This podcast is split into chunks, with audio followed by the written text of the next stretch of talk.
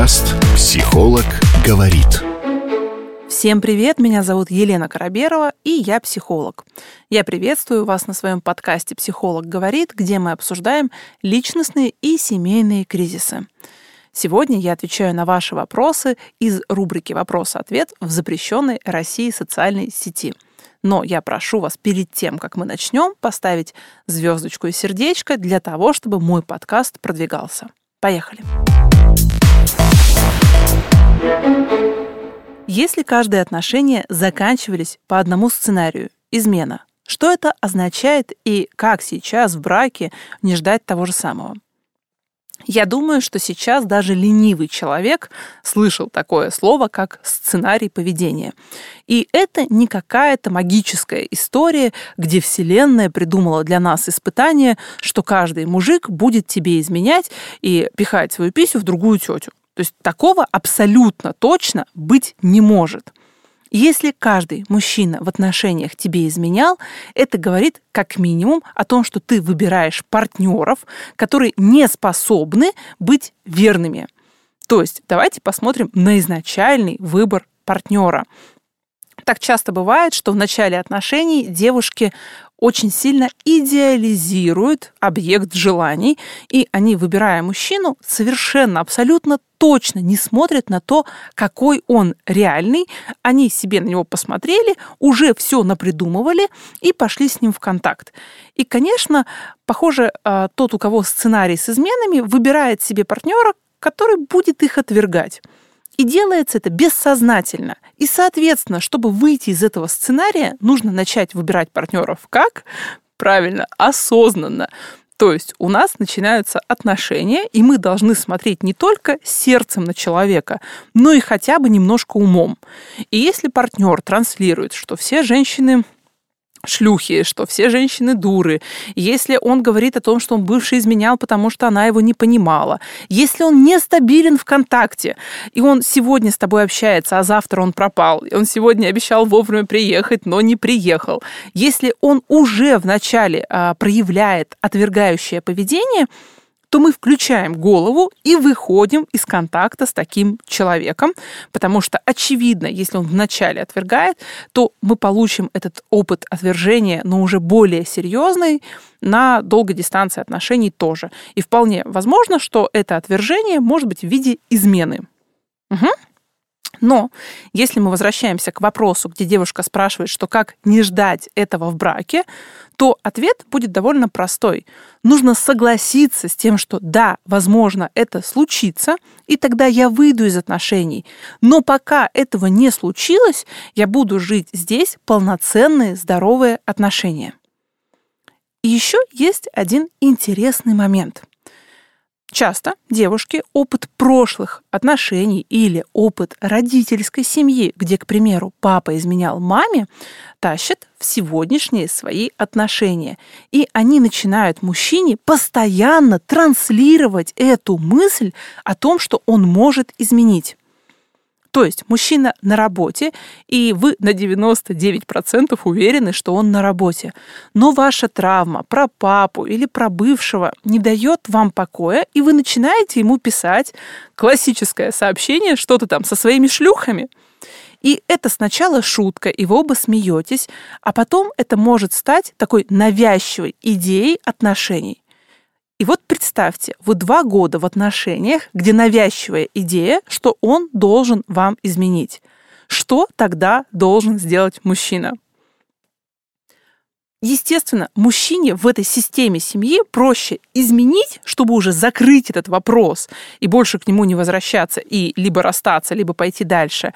Но постоянно быть виноватым, и когда это летает э, в помещении, в пространстве между вами, и вы его все время обвиняете, шутите на эту тему, вообще очень много фокусируетесь про измены, он бессознательно может прийти к тому, что ему действительно хочется или действительно нужно и можно изменить.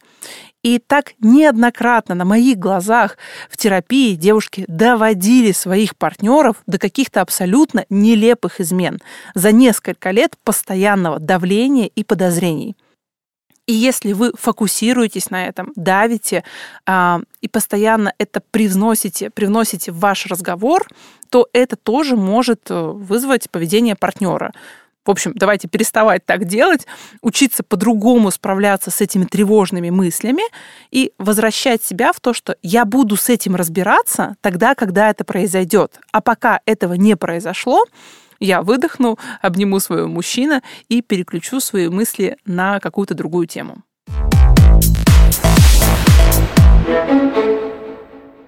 Следующий вопрос, он очень важный для многих, и я его слышу, ну, точно пару раз в неделю. Можно ли нездоровые, созависимые отношения обратить в здоровые? Ну, во-первых, слово «обратить» прекрасно. Я прям сразу представляю себе обращение вампиров или каких-нибудь оборотней. Ну, просто потрясающее слово. Обратить, наверное, нельзя. Но если вы сейчас находитесь в созависимых отношениях и, или это просто нездоровые отношения, то, во-первых, абсолютно точно можно нездоровые отношения оздоравливать не всем нам нужно жить в каких-то гипотетически идеальных отношениях. Я знаю, я психолог, я медийный, я все время топлю там. Никто не должен в браке пить, не должно быть зависимости, не должно быть грубых слов. Но понимаете, не всем нам нужны отношения, которые показывают люди в социальных сетях или транслируют психологи. Если вы в нездоровых отношениях, их точно можно сделать более здоровыми. Можно ли их сделать там условно полностью здоровыми, я не знаю. Но любые отношения можно пробовать оздоровить. Во-первых. Во-вторых, а, если два человека приняли решение жить по-другому, и они начинают не только об этом разговаривать, но и начинают действовать, то есть работать каждый по отдельности и вместе над собой, то отношения действительно могут стать значительно более качественными – Плюс часто такие вопросы задают девушки 20, 25, 28 лет. И это, по сути, тот период, когда мы еще эмоционально зреем. То есть мы еще не стали теми личностями, которыми э, могли бы быть, которыми будем. Это еще такой период, ну, вчерашний подростковый. Мы еще только становимся взрослыми. И, конечно, вот в этот период с 20 до 30 отношения, которые были реально созависимыми, очень проблемными, очень болезненными, могут измениться в более хорошую сторону и стать здоровыми, когда оба партнера повзрослели. И если оба партнера работают и взрослеют, то отношения становятся более здоровыми. Но есть ведь такой момент, что часто кто-то один работает, взрослеет и тащит на себе эти отношения, а кто-то второй говорит, что, слушай, меня так все устраивает, ты там, если хочешь, над собой работай, а я ничего делать особо-то не собираюсь. И вот тогда это те отношения, которые не станут здоровыми, потому что м- хотеть изменить их должны оба. Поэтому да, отношения можно и нужно оздоравливать. Да, это процесс эмоционального взросления и изменения личности и получения навыка здоровых отношений. Но если вы замечаете, что вы боретесь за отношения, меняетесь что-то делаете, а ваш партнер не готов и не меняется, то, возможно, это та борьба, которую нужно прекратить.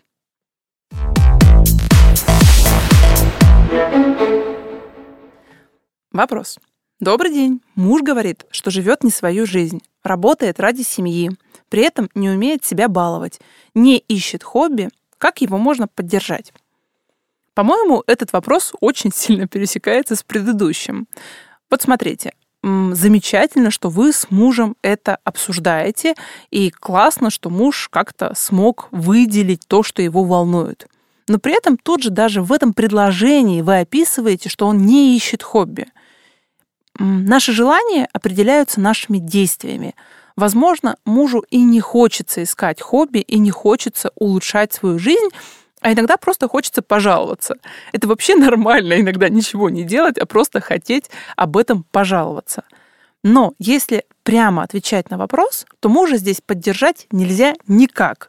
Потому что если вы начнете ему предлагать варианты хобби, оплачивать ему спорт, куда-то его приглашать, то получается, что вы за него делаете действия, которые на него направлены. То есть вы этого не особо хотите, это вообще, по идее, должно быть надо ему, но он опять-таки ничего не делает, а, а делаете из него это вы. Это ненормально. И здесь единственный вариант, как вы можете поддержать мужа, это показать ему собственным примером, как классно, как интересно, как важно жить интересную, насыщенную жизнь. И вот он сидит на диване, выпивает свой какой-нибудь э, легкоалкогольный напиток и смотрит, как вы с подружками то на байдарках, то в клуб, то петь, то танцевать. И, возможно, тогда, посмотрев, как классно вы живете, он захочет сам что-то сделать. Но есть одна очень неприятная правда. Зачастую многие люди не хотят менять свою жизнь, особенно если мы говорим про людей в 35, в 40, 45 лет. Они просто удовлетворены своим образом жизни, и у них все нормально. Но потом они открывают какую-нибудь запрещенную сеть, да, листают и смотрят, ой-ой-ой, а Вася там на байдарках катался, а Петя в горы ходил, а Миша стреляет и получает удовольствие, а я вот сижу здесь пиво пью, и, в принципе, ничего интересного у меня в жизни не происходит. И тогда человек понимает, что он живет какую-то не такую жизнь, и он начинает транслировать, что он хотел бы ее изменить. Но это не потому, что у него действительно родилось вот это желание, а потому что как будто в нашем современном обществе нельзя не соответствовать ему. В общем, я прошу вас отстать от мужа, дать ему возможность самостоятельно определиться, что ему нравится, и сфокусироваться полностью на себе. Психолог говорит.